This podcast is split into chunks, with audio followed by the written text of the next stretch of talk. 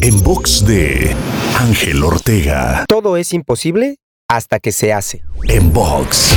Cuando nos planteamos una meta o estamos recorriendo el camino hacia ella, es normal que haya momentos de duda y de miedo.